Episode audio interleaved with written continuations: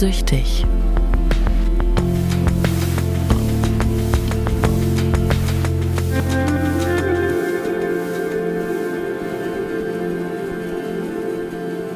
Ich, äh, ich hatte mein erstes ehemaligen Treffen.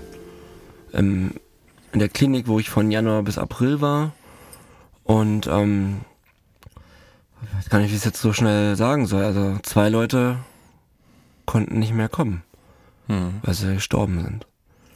Zwei Leute hast Zwei, du. ja. Und ähm, hatte mit beiden jetzt nicht ultra viel zu tun. Die eine habe ich nur ein paar Mal gesehen. Ähm, mit der anderen Person hatte ich aber auch ein paar gemeinsame Gruppen und der hat auch immer krass von Suchtdruck geredet und so. Hm. Was, Ist- haben, was haben die genommen, wenn ich fragen darf? Das weiß ich nicht genau. Also, ja, wie gesagt, mit der einen Person hatte ich keine gemeinsamen Gruppen. Wir haben nur ein paar Wochen oder ein paar Tage dort zusammen in, dem, in der Einrichtung gelebt. Bei dem anderen war es, glaube ich, alles. Hm. Also Polytox. Komplett alles. Ähm, er ist auch rausgeflogen aufgrund eines Rückfalls dort. Hatte dann, ich weiß nicht genau die Umstände, irgendwelche Tabletten gehortet oder so. Und Hm. Hm. aber ähm, es war ein schöner Tag, eigentlich die, die, die dieses ehemaligen Treffen. Das gibt's ja bei allen Einrichtungen, das wirst du ja kennen, gab's Hm. bei euch, glaube ich, auch letztens erst, ne? Ja, bei uns gab es so ein Sommerfest, genau, da waren auch viele ehemalige. Genau. Aber zu hören, dass man, also ich bin ja erst seit Ende Dezember im Therapiesystem in Deutschland. Und dass in diesen äh, acht, neun Monaten jetzt schon zwei Leute aus meinem weiteren Umfeld dieser Therapieeinrichtung schon gestorben sind, macht mich halt unfassbar traurig. Hm. Und ähm, ich habe immer das Gefühl, also manchmal, also ich sehe mich irgendwie als Überlebender, da haben wir auch schon drüber gesprochen. Ähm, ein paar Mal hat mein Herz auch so wehgetan, dass ich äh, nicht gedacht, was jetzt weiter passiert. Und ich habe auch weiter konsumiert. Hm. Und ähm, gerade bei Kokain, gerade bei einem Rückfall kann das Herz auch einfach mal stehen bleiben. Ja, und das macht mich irgendwie, macht mir das zu schaffen. So wie, Hm. Hm. kennst du Leute, also sind bei dir auch schon Leute gestorben? Ja, ja, ich kenne das auch. Ähm, also ich kenne es auch so, das letzte, wo ich, also was zuletzt passiert ist, dass da war ich vor, weiß nicht, wann war das ungefähr, vor, ne, vor weniger als zwei Jahren, wo ich ähm, einen Monat in einer Einrichtung war. Und da war ähm, auch jemand, ein junger Typ, weiß nicht, 24, 25, äh, mit einer guten Perspektive, gute Jobperspektive, auch ein ziemlich smarter Kerl, ähm, der aber Fentanylabhängig war. Was ist das? Äh, Fentanyl ist ein extrem potentes Opiat, eines der stärksten Schmerzmittel, Okay. die es überhaupt gibt. Mhm. Ähm, wahnsinnig gefährlich. Ähm, und äh, ich bin dann aus der Einrichtung raus ähm, und habe ein paar Tage äh, danach gehört, dass er halt auch entlassen wurde mit jemand zusammen, der auch in der Einrichtung war, einen Rückfall hatte und daran auch gestorben ist. Mhm. Und ich finde das, das Krasse oder das, was so einen Eindruck hinterlässt, ist auch, wenn man halt dem nicht nur ein Gesicht zuordnen kann, sondern auch eine Stimme. Mhm. So, das ist mir so, dringend- also ne, ich weiß, weiß halt genau, wie diese Person spricht und ich finde, das ist so, das macht irgendwas mit einem. Ne? Also das gibt's halt jetzt nicht mehr. Wir Nee. machen ja auch jede Woche da diese Schweigeminute ähm, für die, die noch konsumieren oder halt an den Folgen des Konsums verstorben sind. Äh, und da denke ich in letzter Zeit halt häufiger an den.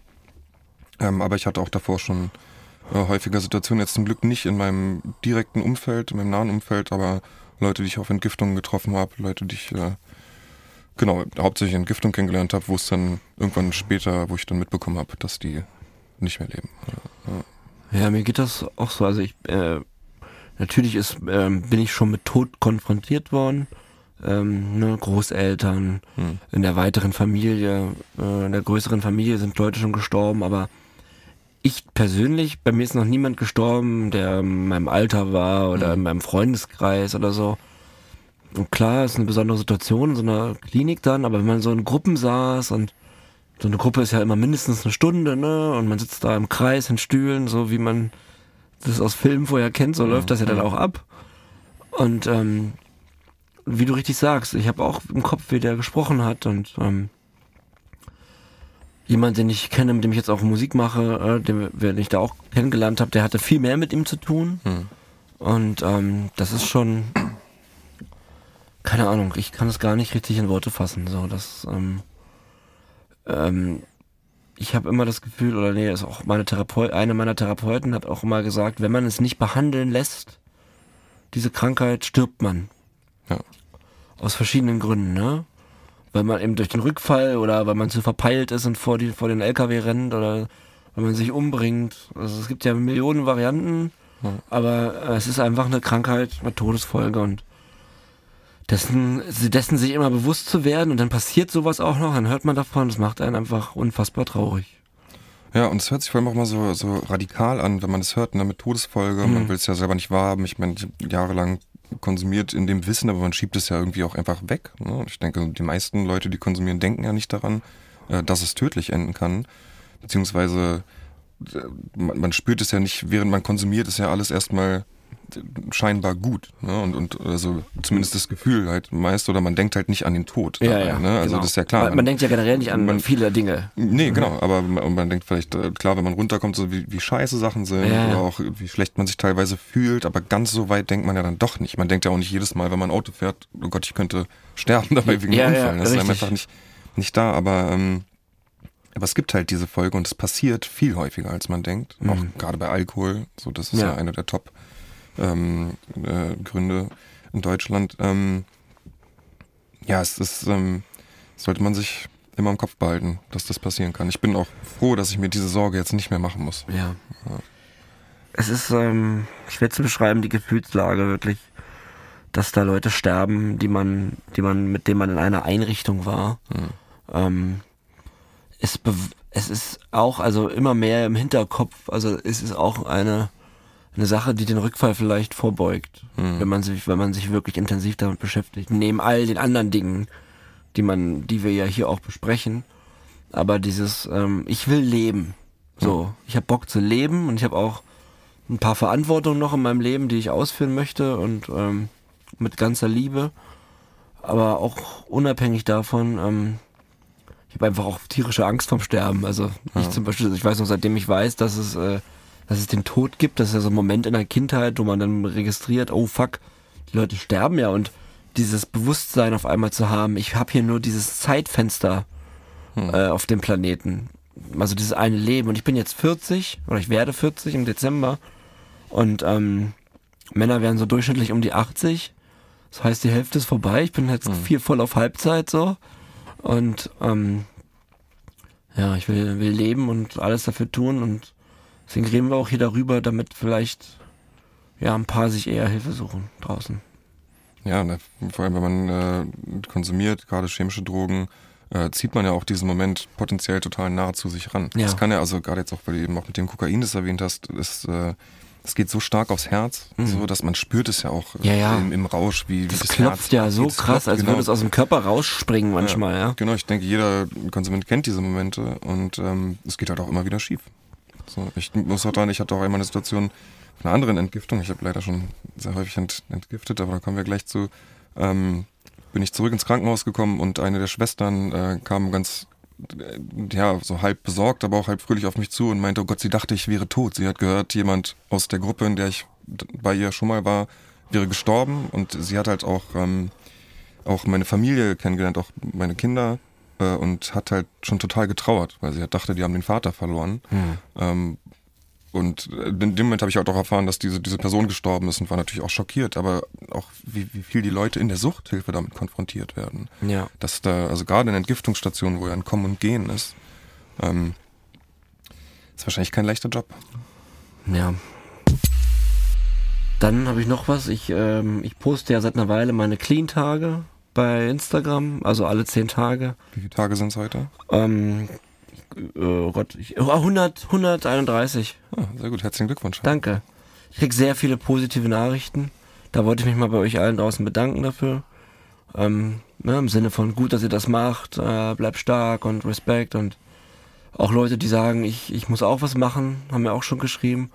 Aber zwei, drei Kommentare waren so, das hatten wir gerade schon besprochen, das wird jetzt, geht jetzt auch so ab und zu in die dumme Richtung, muss ich sagen. Also der, ich habe auf dem meinem letzten Post, dass ich clean bin, hat einer geschrieben, äh, mein Beileid.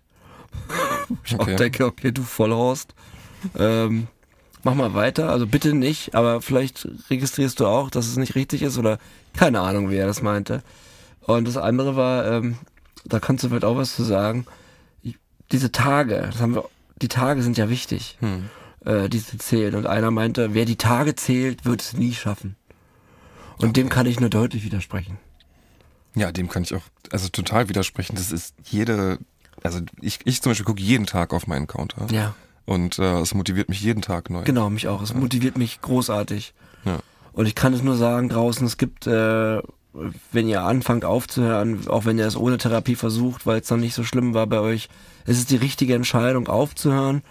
Es gibt diverse Apps und ähm, die Tage zählen. Wenn es dann irgendwann drei, vier, dann sind es irgendwann mal zehn, dann freut sich tierisch und es motiviert. Ja, also absolut, ich kann auch nur dazu raten, selbst wenn ihr erstmal eine Woche schafft und so, das ist doch super. Jeder Tag zählt und es gibt ja auch dieses nur für heute, ne, das ist ja ganz eng damit verknüpft. Ja. Ja, und gerade wenn die Zahl höher wird, ähm, steigt auch einfach äh, der Respekt davor, das wieder zu verlieren. Ja. Ne, Also ich weiß noch, wo ich meine, ich glaube, mein, mein Alltime High war, glaube ich, 142 oder so. Ja. Äh, Und als ich diesen Counter resetten musste, war ich, war ich wirklich ziemlich scheiße gelaunt. Ich Das war eine ganze Zeit so. Das ging mir auch so, ja. Also, Dann warst du halt schon mal bei weit über 100 und dann steht da wieder eine 2 ja. oder so. Oder erstmal steht da ja eine 0. Und das hat mir auch unglaublich wehgetan. Kommen wir mal zu den ersten Tagen. Wenn man nämlich den Counter auf 0 stellt, ähm, und das war bei mir das erste Mal, dass ich das gemacht habe, ähm, als ich in eine Entgiftung gegangen bin. Ich würde aber gerne mit dir anfangen, da du viel mehr Entgiftungserfahrungen hast. Gib uns doch mal einen Breakdown, wie du hast ja schon viel über deinen Konsum erzählt in den letzten Folgen. Wie, wie verhalten sich die, die Entgiftungen dazu? In welchen Punkten deines Lebens hast du wann was gemacht und warum? Also ich habe ähm, hatte ja sehr früh eine Krankheitseinsicht. Äh, mir war schon mit ähm, 20, 21 klar, dass ich ähm, ein gefährliches Konsummuster habe und wirklich, wirklich abhängig bin. Ähm, und bin dann, äh, und vor allem habe ich das ja auch früh äh, aufgemacht gegenüber meinen Freunden und meiner Familie, ähm, dass es halt ja Maße angenommen hat, die nicht, also die ich selber auch eigentlich im Prinzip nicht, nicht leben kann, nicht tolerieren kann. Ähm, und so war ich äh, schon, genau, quasi mit, mit 20 dann, oder eigentlich, ich kann es halt nicht genau recallen, aber in dem Dreh. Wieso kannst äh, du es nicht Mal- recallen, John? Ich weiß nicht, was. ich habe hab leider, ich bin heute morgens mal durchgegangen und Ja. ich war in meinem Leben schon in äh, 20 Mal in der Entgiftung. Ich bin jetzt 33 Jahre alt. Seitdem ich 20 war, war ich da drin. Ähm, Was ist eine Entgiftung? Entgiftung ist äh, also nicht die erste Anlaufstelle. Die erste Anlaufstelle ist die Drogenberatung, Ja. ähm, wenn man erkannt hat, dass es ein Problem gibt. Äh, aber dann sollte man eigentlich möglichst schnell entgiften gehen. Eine Entgiftung ist ein äh, Krankenhausaufenthalt, der so 12 bis 14 Tage dauert. Man ist da auf einer Station, auf der man möglichst geschützt ist. Es gibt äh, da ganz verschiedene Konzepte. Ähm, ich finde tatsächlich mittlerweile am besten die Entgiftungen, die ähm, einerseits sehr so menschlich und human geleitet sind und wo aber auch man stark begrenzt wird. Also zum Beispiel ist es so, dass wenn man von illegalen Drogen abhängig ist, äh, wird einem oft, oft äh, das Handy abgenommen. Ja, hatte ich hat, auch, ja. Äh, genau, normalerweise keine elektronischen Geräte, um sich irgendwie großartig abzulenken. Ähm, es gibt Entgiftungen, die komplett kalt verlaufen, das heißt ohne ähm, medikamentöse Hilfe. Es gibt aber auch verschiedene Substanzen, bei denen es notwendig ist, runterdosiert zu werden.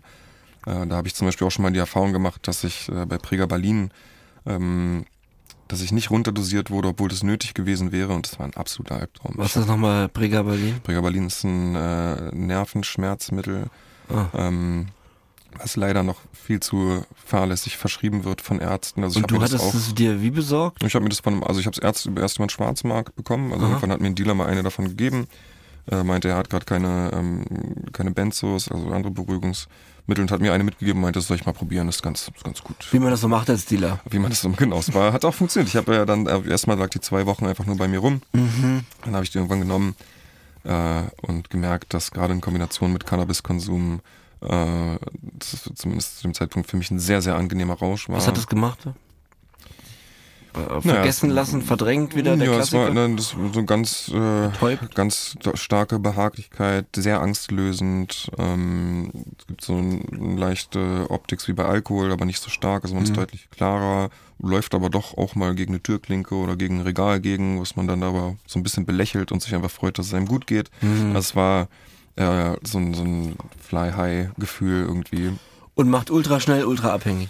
Na, ich weiß nicht, ob es ultra schnell super abhängig macht, aber die Toleranz geht sehr schnell hoch. Das heißt, ich habe mit einer 300 Milligramm Dosis, was die, die Rauschdosis wäre, angefangen und war innerhalb von ein paar Wochen auf 2100 Milligramm, Hm. was eine Dosis ist, die auf jeden Fall nicht gut ist, die nicht gesund ist.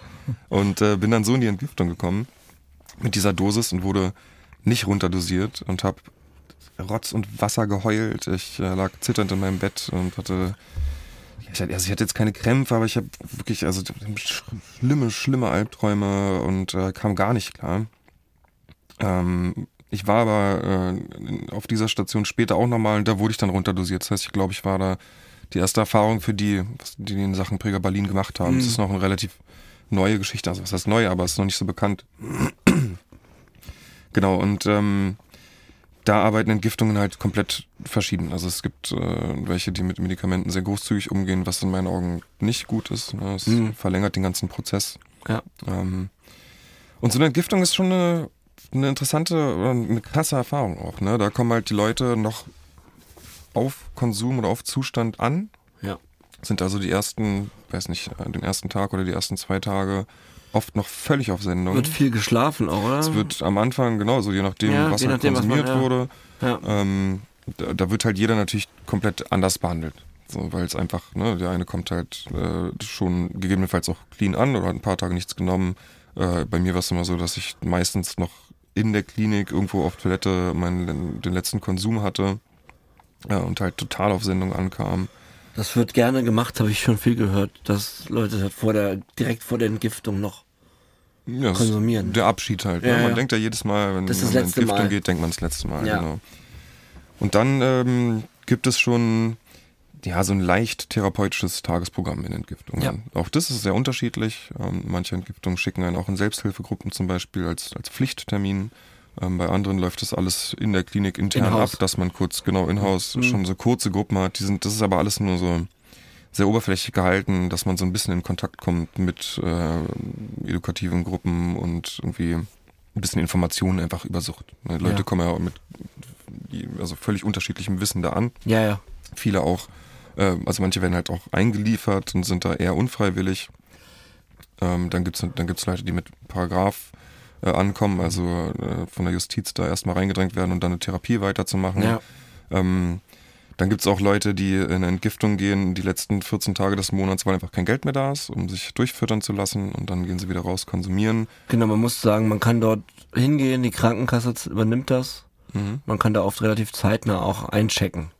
Genau, normalerweise ist es so, dass man anruft und dann Ja, sich äh, jeden Termin. Tag oder einmal die Woche melden Ja. soll und sobald man terminiert, was meistens recht schnell geht, Ja. dann kommt man mit einer Einweisung vom Hausarzt äh, dort an und er hat dann auch direkt ein, ein Zimmer.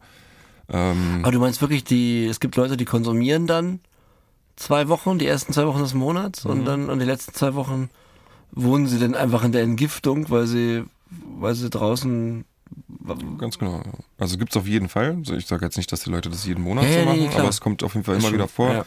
Und dadurch diese, sind diese Gruppen halt super unterschiedlich zusammengewürfelt. ne? Ja. Also es gibt, ähm, gibt oft ein paar unangenehme Charaktere dabei, wobei ich im Großen und Ganzen sagen muss, äh, und da will ich auch jedem die Angst nehmen, dass, ähm, dass ich noch nie so richtig schlechte Erfahrungen mit diesen Gruppen gemacht habe. Ja. Ähm, ich würde generell sagen, dass Und das bei Leute- deiner schieren Anzahl an Ergiftungen. ja, und äh, genau, also ich habe da viele wirklich tolle Leute auch kennengelernt.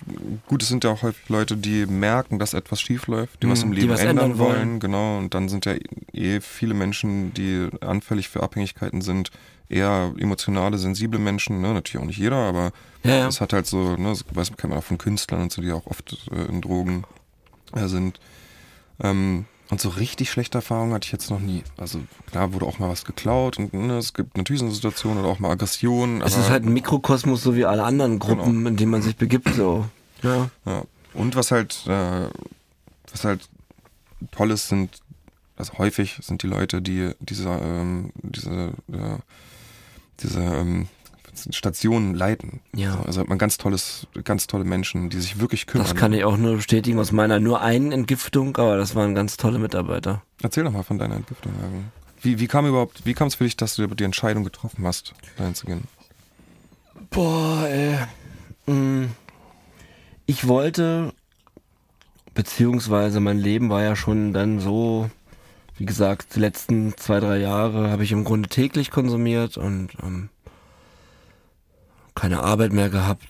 Ähm, ein, Doppel, ein krasses Doppelleben geführt, ja, immer nachts konsumiert. Ähm, immer wenn ich alleine war, ich habe keinen Menschen mehr gesehen, außer meine Mitbewohner. Ich war komplett abgeschnitten von der Gesellschaft und hardcore-süchtig. Hm. So, ne, das hatten wir auch schon. Ohne Ende gelogen, gestohlen, betrogen.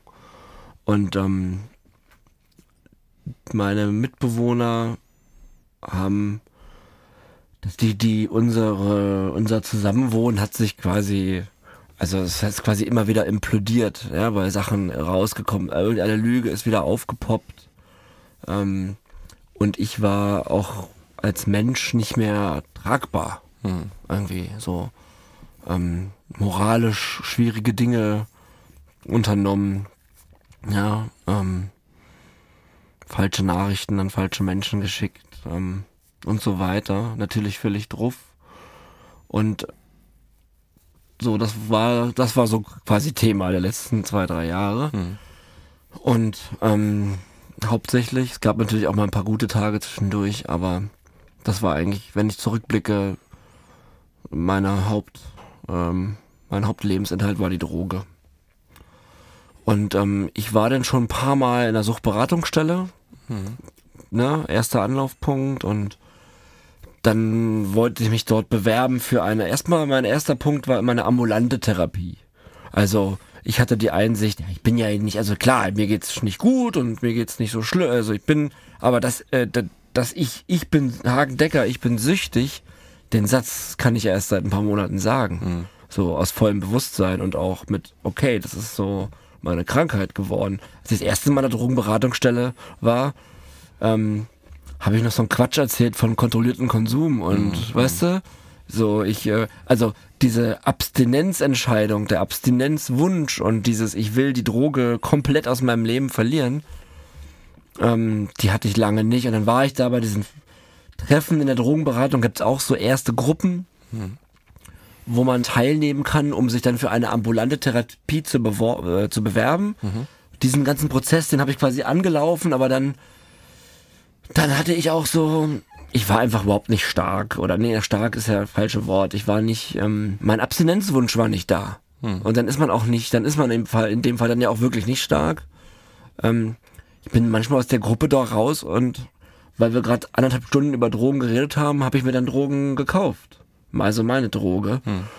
Total bescheuert. Äh, habe mich da noch ganz lange selbst belogen. Bestimmt ein Jahr lang. Habe ich da habe ich quasi die Fühler ausgestreckt ins Therapiesystem und quasi also die ersten Hilfesuche auch, weil natürlich Leute um mich rum, die, die noch da waren, die zwei, mich da aber auch hingedrängt haben mhm. zu. Also dem, dem muss ich, also weiß, ich weiß nicht, ob ich alleine, ganz alleine, äh, zu dem Zeitpunkt schon sowas gemacht hätte. So mhm. wahrscheinlich erst, wenn ich wirklich abdochlos gewesen wäre. Weil dann hat man ja gar keine andere Wahl. Und, mhm. äh, ich glaube, es ist auch häufig so. Also Fremdmotivation, glaube ich, ist ja besser als keine Motivation. Ja. So, und ich ganz vielen Leuten, ich glaube, bei fast allen fängt es ja so auch irgendwo an. Genau. Ja. Dann wurde es aber immer wieder schlimmer, ne? Also dann wurde es schlimmer. Alles, was ich gerade gesagt habe, wurde dann äh, immer schlimmer. Und äh, aus, alle, alle, aus alle zwei Tage wurde dann wirklich irgendwann täglich. Und dann, dann habe ich äh, in der Drogenberatungsstelle haben wir eine, äh, die das muss man dazu sagen, nochmal die Drogenberatungsstellen, in der, der ich war, ähm, das sage ich jetzt einfach mal, das war Vista Misfit in Kreuzberg. Mhm. Ähm, die helfen dir bei den Anträgen komplett. Ich musste kein Papierkram machen. Komplett. Weil du kommst ja da rein, bist völlig am verzweifelt, am Weinen. Mhm. Und wenn du dann 20 Blätter kriegst, ich glaube, das schreckt dann auch viele ab. Und deswegen haben die das integriert in ihre in ihrer Arbeit. Du musst natürlich zwei, drei Sachen unterschreiben. Hm, aber da geht es jetzt um Therapie. Ja, ich weiß. Ja. Ich würde nur den Weg zur Entgiftung. Ja. Ähm, ähm, ich wollte nur mal sagen, wie gut ich mich da auch trotz allem immer aufgehoben gefühlt habe. Hm. Und ähm, dann haben wir eine, eine stationäre, weil irgendwann war klar, ich muss stationär gehen. Ähm, und dann wurde das auch bewilligt nach ein, zwei Monaten. Und dann habe ich mit denen telefoniert von der stationären Therapie. Jetzt komme ich nämlich zum Punkt schon. Ja, alles gut, ich wollte es nur für die Leute da draußen sagen, dass naja, es da zu dem. Ähm, und dann hatte ich, äh, jetzt komme ich zum Punkt. Und zwar äh, habe ich den telefoniert, ja, Sie können da und da kommen, an dem und dem Datum. Aber Sie müssen nüchtern kommen. Hm. Und wir dürfen auch in Ihrem Urin kein Kokain finden. So. Ich so, ja klar, kriege ich hin. Mhm, so. Klar, natürlich. So, die ersten zwei Tage mal durchgehalten, dann am dritten Tag wieder rückfällig, also damals dann auch kein Rückfall, sondern einfach wieder konsumiert. Und dann recherchiert man, wie lange ist das im Urin. Ja, ja, ja. So, dann geht dieser ganze Internetzirkus los in deinem Kopf. Äh, und ähm, Wie kann man es neutralisieren? vielleicht? Genau, da gibt's ja auch Produkte, aber ich hatte ja keine monetären Mittel. Und ähm, das hat sich dann bei mir auch, dann habe ich immer den Termin immer wieder nach hinten geschoben. Und dann sind wieder solche Dinge passiert bei mir. Ich habe wieder immer mehr konsumiert, immer mehr und quasi, ich habe es einfach nicht geschafft, mehr als zwei Tage clean zu bleiben. Und äh, es sind immer mehr Bomben explodiert. Das war dann so um den letzten November, Dezember, dass ich auch ausziehen musste aus, aus äh, meiner WG und ähm, in so eine Hütte bin und dann ähm, bei meinen Eltern, die haben so eine so einen Garten, so eine Gartenlaube, die ich mal ausgebaut habe und da kann man schon schlafen so, aber auch nicht wirklich eigentlich im Dezember. Äh, aber da war ich dann mit so einem Ölradiator und dann habe ich unter Tränen angerufen an der stationären Therapie und habe gesagt, ich schaffe es nicht. Hm. Ich, ich weiß nicht, wie ich nüchtern bei euch ankommen soll. Ich krieg's nicht hin. Von da wusste ich, von diesem ganzen Entgiftungs-Ding, äh, es war mal Thema, ich hatte es mal gehört, es wurde auch hier und da besprochen, aber so richtig habe ich das nicht in meinen Kopf gelassen, diese Information. Und zum Glück gehörte zu der stationären Einrichtung auch eine Entgiftungseinrichtung. Und dann haben die mir gesagt, ja, dann gehst du in die Entgiftung und von dort holen wir dich mit dem Auto ab, nahtlos, und gehst in die stationäre. Das ist auch toll, dass das gibt. Ne? Das war bei mir auch so. Ja. Nahtloser Übergang. Und das ist meine Story, wie ich in die Entgiftung eingewiesen wurde, ähm, eingewiesen wurde, ja, ist ja quasi so am 20.12. Äh, letzten Dezember. Und ähm, ja, dann stand ich da mit meinem einen Rucksack und ähm, bin da eingecheckt. Und wie hat sich das für dich so angefühlt? Also ich meine, du hast ja davor, ich sag mal, ein Lebemann, auch mit Karriere und so. Wie ist es dann, in so eine Entgiftung reinzukommen? Man weiß gar nicht, was dich erwartet, wie die Leute sind. Also bei mir war das ja ein ganz anderer Punkt, wo ich mit Ja. 21 da rein bin und dachte, ja, Du bist ja auch schon ein alter Hase dann gewesen später mit was Entgiftung. Du kannst ja, Ja. das Prozedere. ich kannte die alle schon, da schon meine eigene Tasse im Krankenhaus Havelhöhe. Nee, das war für mich eine. Also ganz ehrlich, ich war. Ich war froh. Ich war erleichtert. Dankbar wahrscheinlich. Ja, ich war dankbar, dass es das gibt. Äh, Ich weiß noch, ich musste dann da so, so alle, die mal auf Therapie oder in Entgiftung waren, dass, die wissen, dass dieser Eincheck-Prozess meistens einen halben Tag in Anspruch nimmt, wenn nicht noch länger. Du durch tausend Büros musst, dann noch viel unterschreiben musst. Ähm, das war auch mit den Menschen du mit der Chefärztin, mit der Chefpsychologin, mit dem Sozialarbeiter. Ne? Du gehst ja quasi, bis man in der Einrichtung wirklich ankommt, hast man schon noch ein bisschen Bürokratie. Ähm, aber ich war einfach erleichtert und ähm, ich weiß noch, ich musste so einen ganz langen Flur lang laufen und sagen, ja, die anderen sind da hinten, Klassiker, die, die essen schon. Setzt sich dazu. Und ich war auf so einer stationären, ja, es ist ja immer stationäre Entgiftung, das war so ein Penthouse in Friedrichshain. Der eine oder andere wird wahrscheinlich wissen, wovon ich jetzt rede, der auch schon mal da war. Ähm, Man darf da auch nicht raus, also man hat da, man darf da einmal, zweimal am Tag spazieren, das habe ich aber auch zehn Tage war ich nicht gemacht. Ich war wirklich dort, äh, dort drin komplett und ich laufe dann diesen ganz langen Gang und dann sitzen da alle. Und du hast ja keine Ahnung, wie du meinst mit dieser gemischten Gruppe. Was sind jetzt das für Leute? Was ist das jetzt hier? Ich hatte ja auch noch vorher keine Therapie, nichts. Außer mal so lose Gruppen in der Beratungsstelle, aber das ist ja, ist ja was ganz anderes so. Das ist ja wie im Wartezimmer warten und ein bisschen sich unterhalten. Ja. Ja, und dann waren die aber alle sehr extrem freundlich, unglaublich empathisch. Und das weißt du selber, wenn man da an, da anzukommen, ist total schwer. Viele kommen da ja nicht an. Also ich habe das später gemerkt, wenn es heißt, ja, heute kommen zwei, drei neue, Ja, ja. ja. äh, die kommen dann oft nicht. Ja. Ganz oft kommen die Menschen da nicht an. Und das habe ich dann auch sehr schnell gemerkt, so krass, ey, das ist, als Süchtiger da anzukommen, ist schon mal ein erster Riesenerfolg. ja. Und dann habe ich die ersten Tage ex extrem viel geweint, weil die Emotionen zurückkommen. Dann war ich ja wirklich erstmal dann die ersten vier, fünf Tage, so lange war ich ja nie nüchtern. Dann mal vier, fünf, ne, dann auf einmal sieben. Bei mir waren es 14 Tage und alle Emotionen kamen zurück. Ich beschreibe das gerne so. Ich habe zwei Beispiele, die ich Leuten gerne sage. Und zwar zum einen habe ich wieder aus dem Fenster geguckt und habe die Blätter im Wind sich bewegen sehen. Habe ich vorher nicht mehr gesehen, seit Jahren.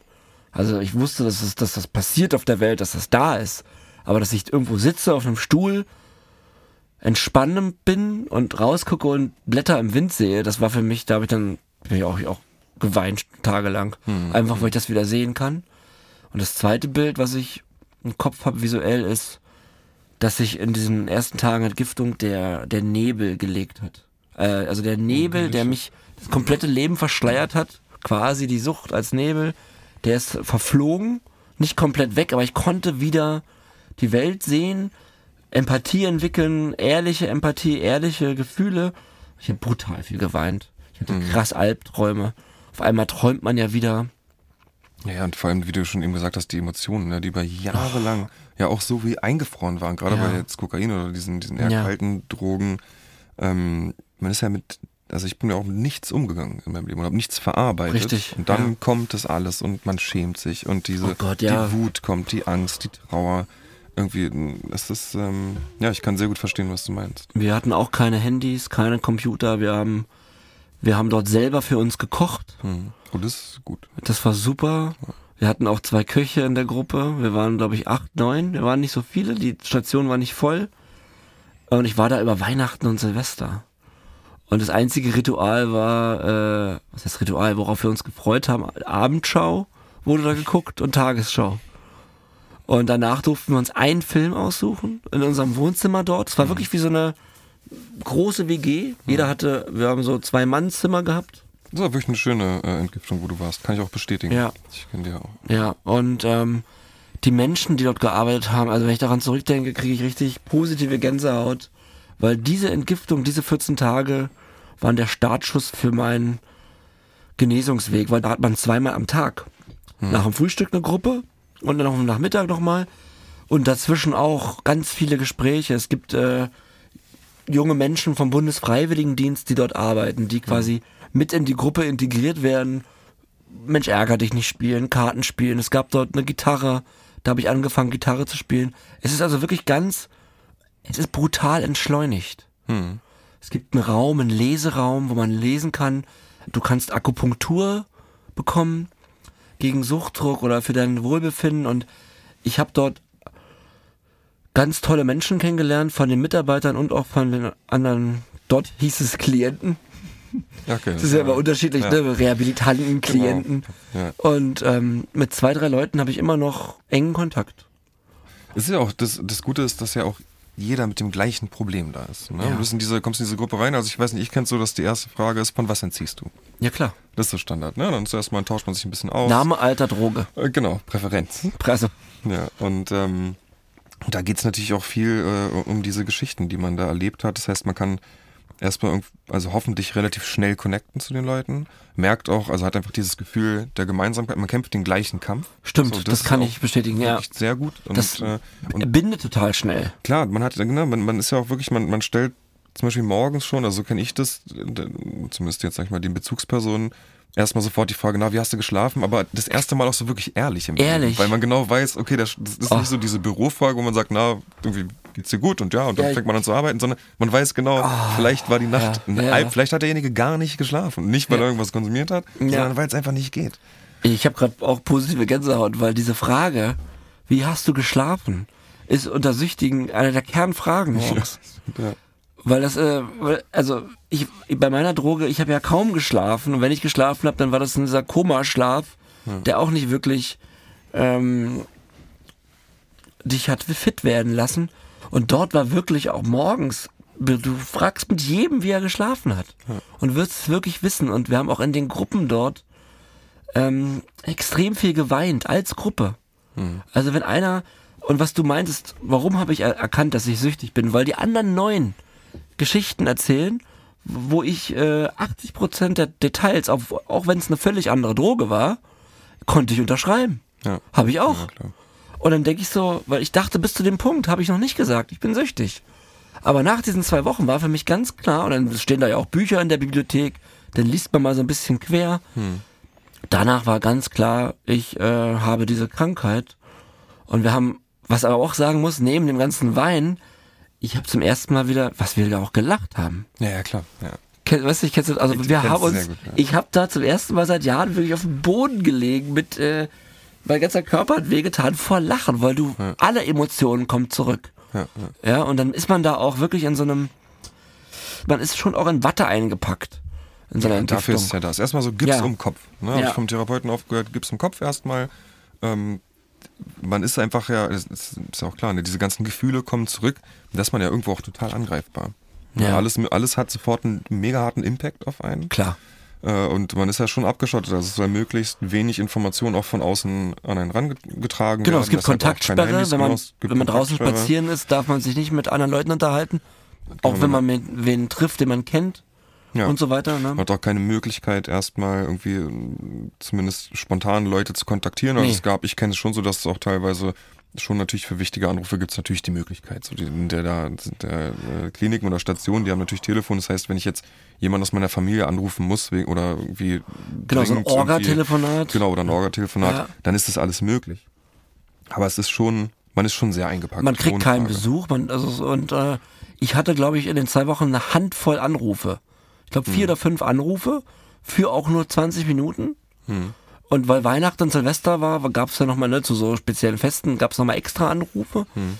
Und dann standen wir abends immer Schlange vor dem Telefon, also das war so extra so, so, so ein Raum.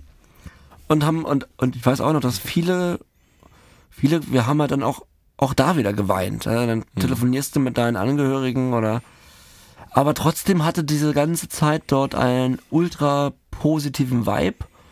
Eine Kraft, die ich, äh, von der ich heute noch zehre, muss, ich, muss ich sagen.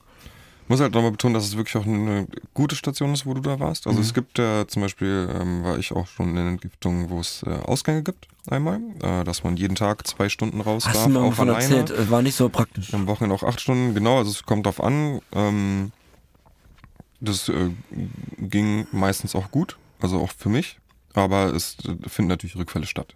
Hm. So, das, ähm, also es gibt auch das Konzept, dass man Ausgänge hat. Ich äh, kenne es aber auch so, dass man Besuch empfangen darf. Das finde ich auch ganz gut. Hm.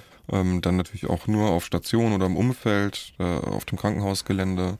Äh, und das funktioniert auch ganz gut. Also da gibt es natürlich, das ist halt völlig verschieden, ne? von Einrichtung zu Einrichtung anders. Also es gibt auch, in vielen hat man auch sein Handy mittlerweile, was ich auch gut verstehen kann. Es kommt halt immer drauf an. Ne? Ich, ähm, meine, in Anführungsstrichen, Lieblingsentgiftung sozusagen, da ist es nicht so, dass man ein Handy hat, aber Mhm. ich war auf anderen Stationen auch schon sehr dankbar, dass ich Familie kontaktieren konnte. Ja. Oder wenn, gerade wenn es große Krankenhäuser sind, wo sich einfach weniger um die Patienten, Rehabilitanten, was auch immer, gekümmert wird, da äh, ist es teilweise auch ganz praktisch Zugang zu, weiß nicht, dass man normal auf tagesspiegel.de geht oder irgendwie einfach äh, Ja. was gucken kann oder Musik hören kann. Ne? Das ist Ja. halt immer so eine Sache. Ja, ich Aber muss, es gibt halt alles. Ne? Das ist vollkommen ist jedem, jedem Krankenhaus oder jeder Station selbst überlassen, wie sie das genau angehen.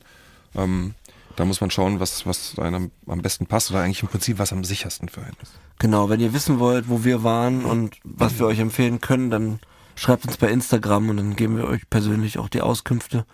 Wir, Genau. sind, wir sind noch nicht ganz klar, ob wir hier diese Namen alle erwähnen dürfen. Das müssen wir nochmal checken. Aber ähm, Also ich habe neun verschiedene Einrichtungen, sehe ich gerade. Manche mehrfach besucht habe. Ich war zum Beispiel auch mal in einer Entgiftung, wo man die ersten zwei Tage, egal was man konsumiert hat, im Rollstuhl sitzen muss. ah, echt? Äh, war nicht, nicht so cool, muss ich ganz ehrlich sagen. Warum ganz ist das die Regel? Wegen der Versicherung? Das war die Regel, nee, ich glaube, das war so, dass, ähm, dass es bei zum Beispiel Alkoholikern oft vorkommt, dass die auch einen Krampfanfall kriegen Mhm. können. Ähm, und ich glaube bei anderen Substanzen auch. Äh, und um da auch eine gewisse Gerechtigkeit zu schaffen, ist es dann so, dass halt alle die ersten zwei Tage nicht mobil sein dürfen. Wird Ja. man zu jeder Gruppe hingeschoben, äh, wenn man auf Toilette muss, drückt man kurz, ruft man kurz den, den Pfleger oder die Pflegerin. ähm, ja, nicht, Scheiß. Und was sind da, Kokain- sind da alle auf alle im Rollstuhl? Fahren Naja, da es sind so, so, so zehn Tage. Rollstühle? Jetzt kommen, kommen wir nicht alle gleichzeitig so, an. ja, stimmt, ja. ja. Ähm, aber gerade wenn man jetzt, wie bei mir auch dann von Kokainentzug wo man entzieht, wo man ja keinen körperlichen Entzug hat, sondern psychischen und eigentlich total den Drang hat nach Bewegung. Nach, für mich, also für mich ist es, dass ich auch gerade nach Sport total den Drang habe. Wenn ich auf eine Entgiftung gegangen bin, geht es am ersten Tag direkt los, auch wieder mit Sport. Erstmal ein paar Körbe shooten, oder John? Naja, Körbe ist meistens nicht, nicht möglich. Es wäre schön, aber halt Liegestütz und Planer, weil ich Achso. finde, oder ich habe für mich ganz stark gemerkt, dass die körperliche Genesung ganz stark mit der psychischen Genesung einhergeht und dass es einfach beides kombiniert voll wichtig ist. So, sobald es, ähm, ja, sobald irgendwie das mir körperlich besser geht, geht halt auch jetzt mit der Psyche auch besser und umgekehrt natürlich auch. Ne? Das äh, geht einher. Sport ist nicht so deins, oder? Oder wie sie, aber hat sich ein bisschen geändert bei dir, oder? Ja, ein bisschen. Ja? Was machst du jetzt gerne für Sport? Na, ich spiele ja Volleyball, wie du weißt, ab und zu, einmal die Woche. Richtig auf dem Turnier auch letztens gewesen, oder? Richtig. Richtig gut. Letzter Platz. Nee, vorletzter. Ist egal. ähm, Teilnehmerurkunde. aber äh, ich, äh, du weißt ja, dass mein Traum ist, dass wir ein Sucht- und Süchtig Volleyball-Team gründen Ja, ey, sehr und dann gerne. in der Drogenliga auch spielen. Ja. Ähm, genau. Ich wollte noch was zum Handy sagen. Ich fand das super, dass das abgenommen wurde. Aus einem ganz speziellen Grund. Und zwar, ich, äh, ich, war ja, ich war ja die ganze Zeit am Handy, um was zu organisieren. Hm. Also dieser ganze PayPal, Nachrichten schreiben, Lügen, irgendwelchen Leuten Screenshots machen, äh, die dann auch faken. Ne? Also mein ganzes Konstrukt der Beschaffung und Organisation, den, den, den, den Koks-Taxis schreiben, Termine vereinbaren, das ist ja, du weißt ja, das ist ja ein riesen Orga-Stress. Und der war immer am Handy und immer musste ich das Handy auch gucken, dass diese Nachrichten von Dealern nicht aufpoppen oder das wurde ja auch alles verheimlicht natürlich und und ähm, dann habe ich Leuten Geld geschuldet, die haben sich gemeldet, mich angerufen, Nachrichten. Von daher war erstmal, dass das auch weg ist, für mich perfekt. Ja, klar. Weil ich, ich hatte, ich habe teilweise von dem Smart, von vom Halten des Smartphones äh, äh, Wunden an meinen Fingern.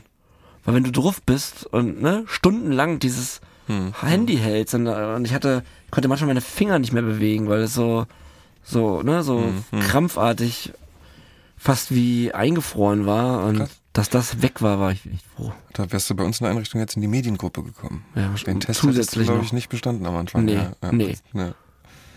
Ja. Ich habe ja auch leider schon, ähm, schon Rückfälle in der Entgiftung gehabt. Zweimal. Ja, in einer Entgiftung. In einer Entgiftung, genau. Also ich habe ähm, einmal, wo man halt Ausgänge haben durfte und doch das Handy, äh, da habe ich, sobald ich meinen Termin für die weiterführende Therapie sozusagen bekommen habe, ging es nochmal in meinem Kopf total ab. Und da ähm, habe ich es tatsächlich nicht geschafft, da zu widerstehen und habe dann im Ausgang auch einen Rückfall gehabt. Ähm, Hast du das dann aufgemacht? ja, damit, ich habe da auch angerufen, sozusagen noch von draußen. Mhm. habe darum gebeten, dass ich zurückkommen darf. Und äh, dann wurde auch damit gearbeitet.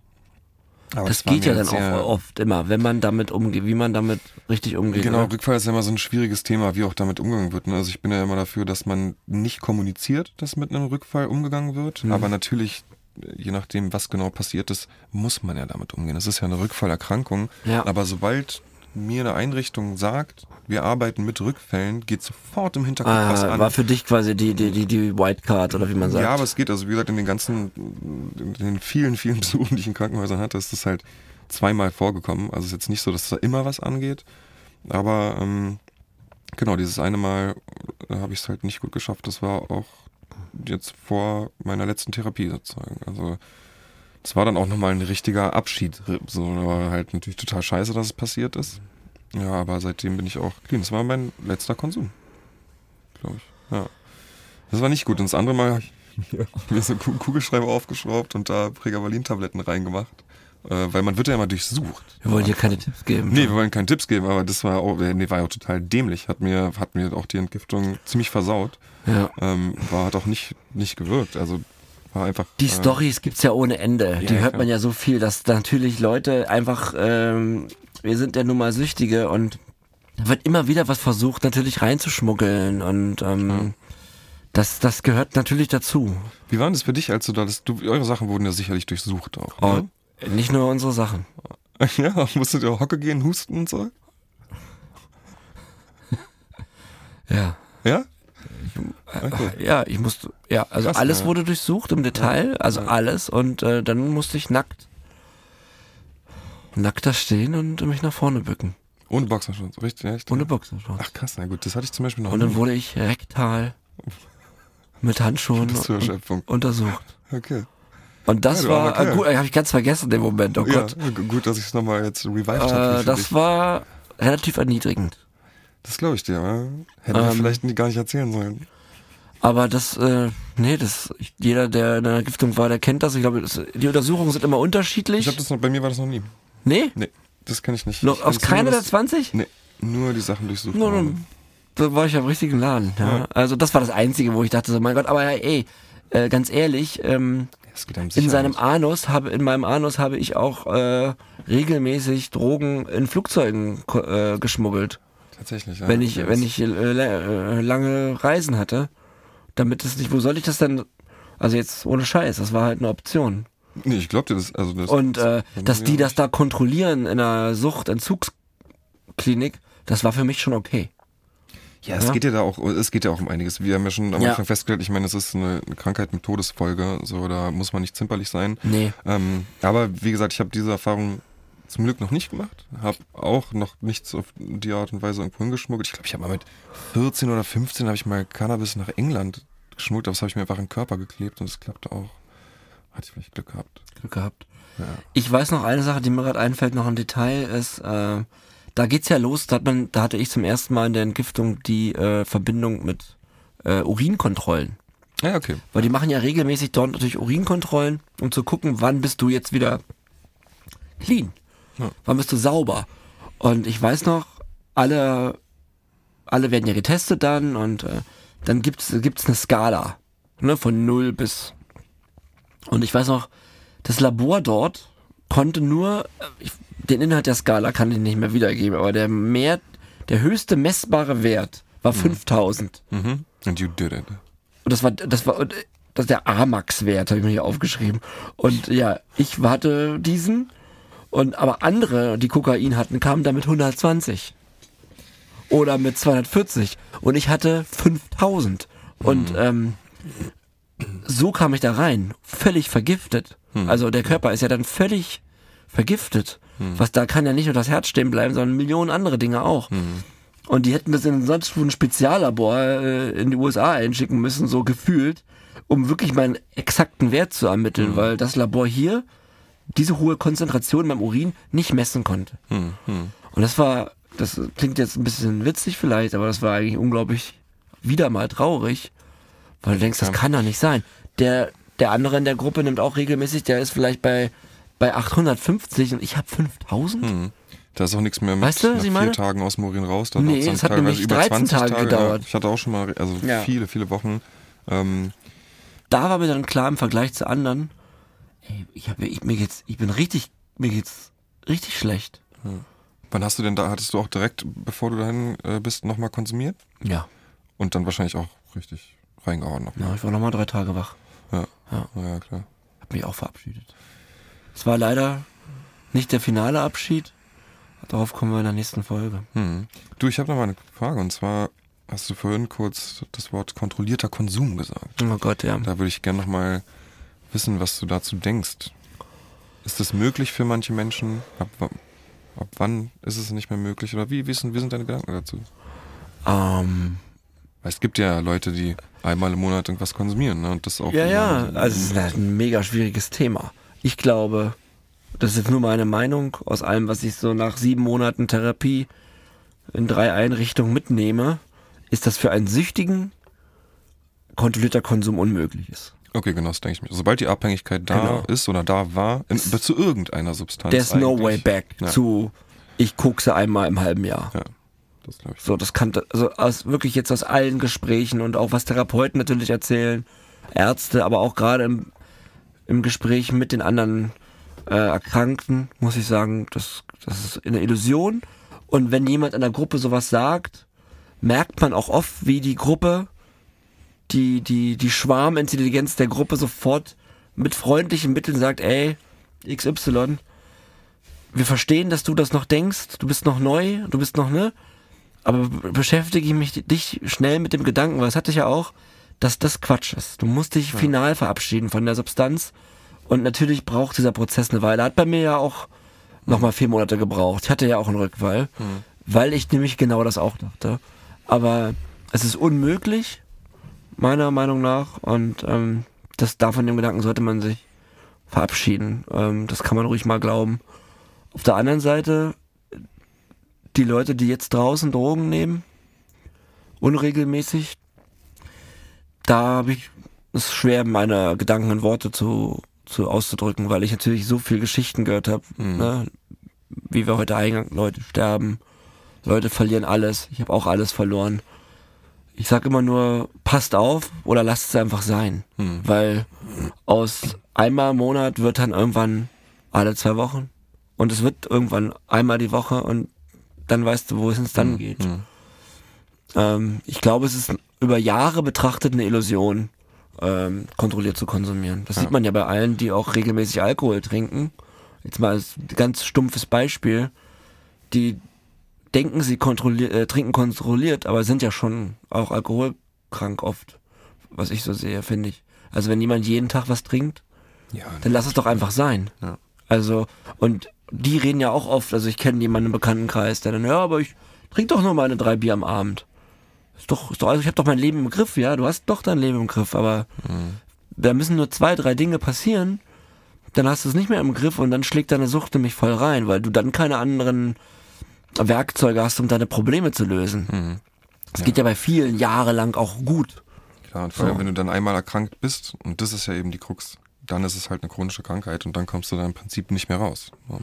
Ich will nochmal betonen, also unregelmäßiger Konsum funktioniert offensichtlich für, für gar nicht so wenig Leute. Mhm. Ähm, die Frage ist halt immer, wie lang. Ne, das wird man dann halt irgendwann in Erfahrung bringen.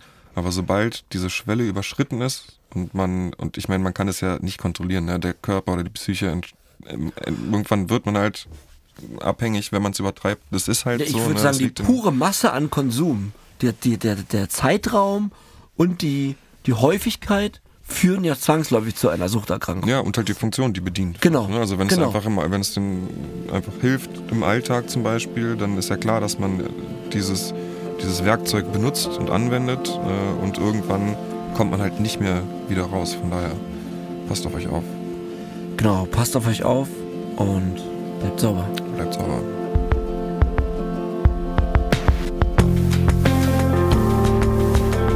Sucht und Süchtig. Zwei Leben im Rausch. Abonniere Sucht und Süchtig und bewerte uns in deiner Podcast-App.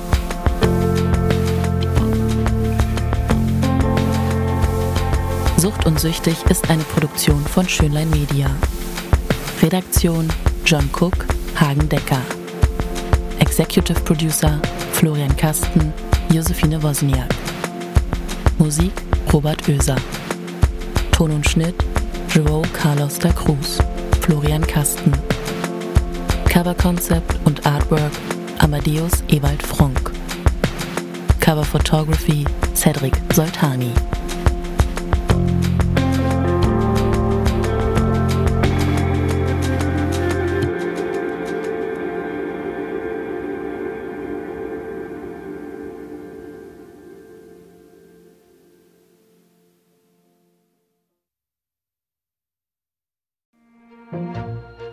Mal gefragt, warum wir überhaupt süchtig werden? Wissen Daily beantwortet dir diese und viele weitere Fragen. Wir servieren dir deine tägliche Portion Brainfood zum Aufwachen, kurz und knapp in Zahnputzlänge. Wissen Daily. Jeden Tag in deiner Podcast-App.